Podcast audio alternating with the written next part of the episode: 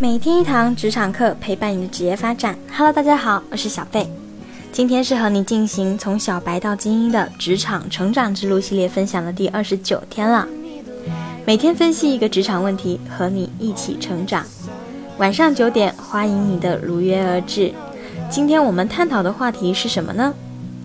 性格内向的人怎么去积累自己的职场人脉？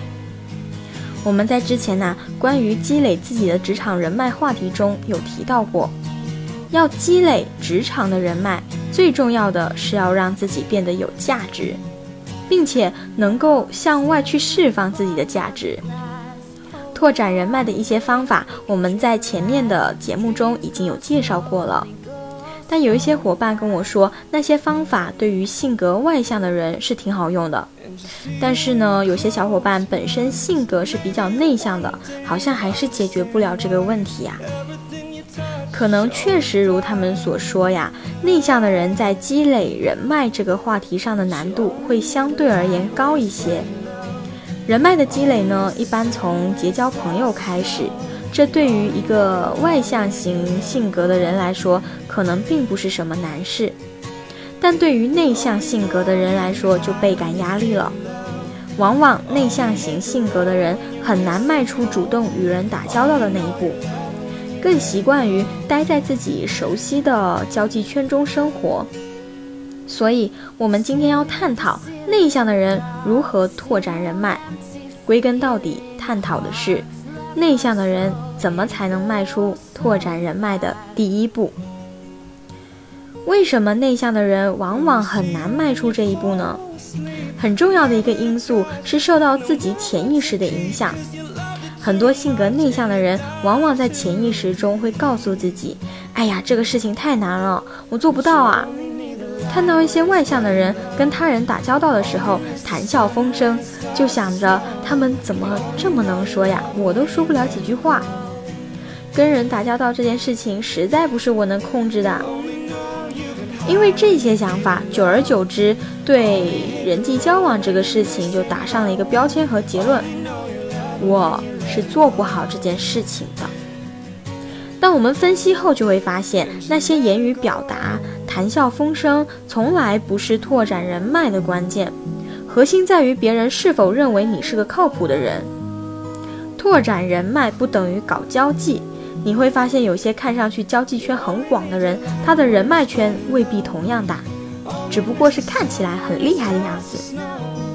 所以，作为性格内向的我们啊，完全没必要去有那些顾虑的，人都是一样的。而且，小贝也发现。再内向的人，也总会有一个自己的小圈子。当他在这个小圈子内交流的时候，整个人在自然放松的情境下，他的语言表达、他的话题交流同样做得很好。所以，性格内向的人要积累人脉，首先是抛下我们心中的潜意识，让自己用最自然的方式去接触身边的人，不要有心理负担。但这句话好像说起来挺轻松的，做起来好像并不是那么轻松。怎样抛下我们的潜意识呢？好像也没有什么招，是不是？小贝在这里要和你分享一个新招，你可以拿去试一试。那这个招式就是，忘记自己要积累人脉这件事情，不刻意追求。往往不刻意追求一样东西，反而可以自然而然的拥有。如果太用力，反倒不行。一些人可能不同意，他们主张人脉要努力建立、着力经营。我想说这些话的人，必须在社交上很有天赋。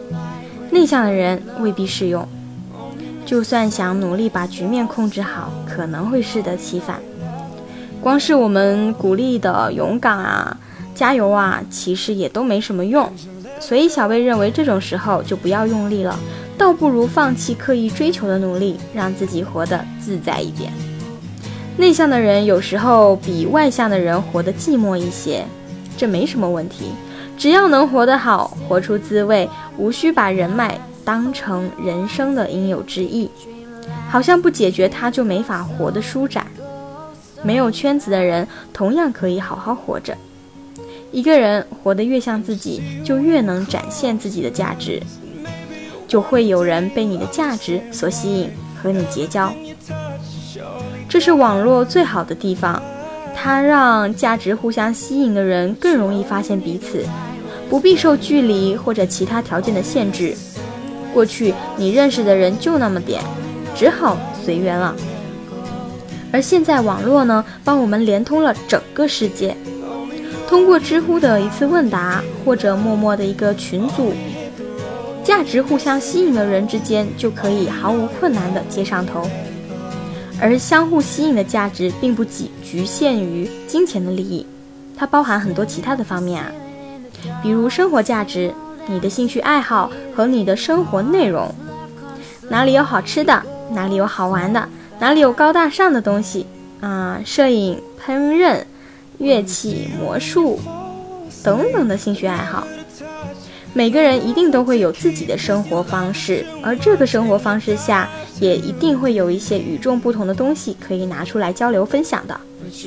又比如说，生存价值，也就是一些才华、财富、地位、名誉等等这些社会资源能反映你个人能力的东西。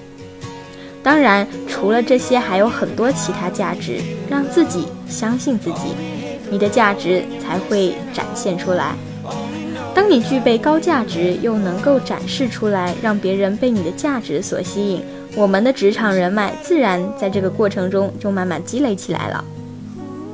人脉的积累不是一天两天的事情，没有必要，嗯，操之过急了。看到结果，让自己成为别人眼中靠谱的人，在长时间的接触过程中，自然会形成对你的好印象。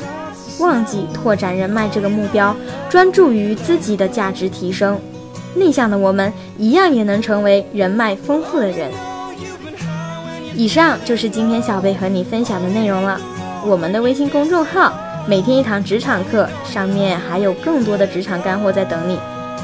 关于职场，关于生活，有什么想和我交流的，可以通过私信或者留言和我们沟通哦。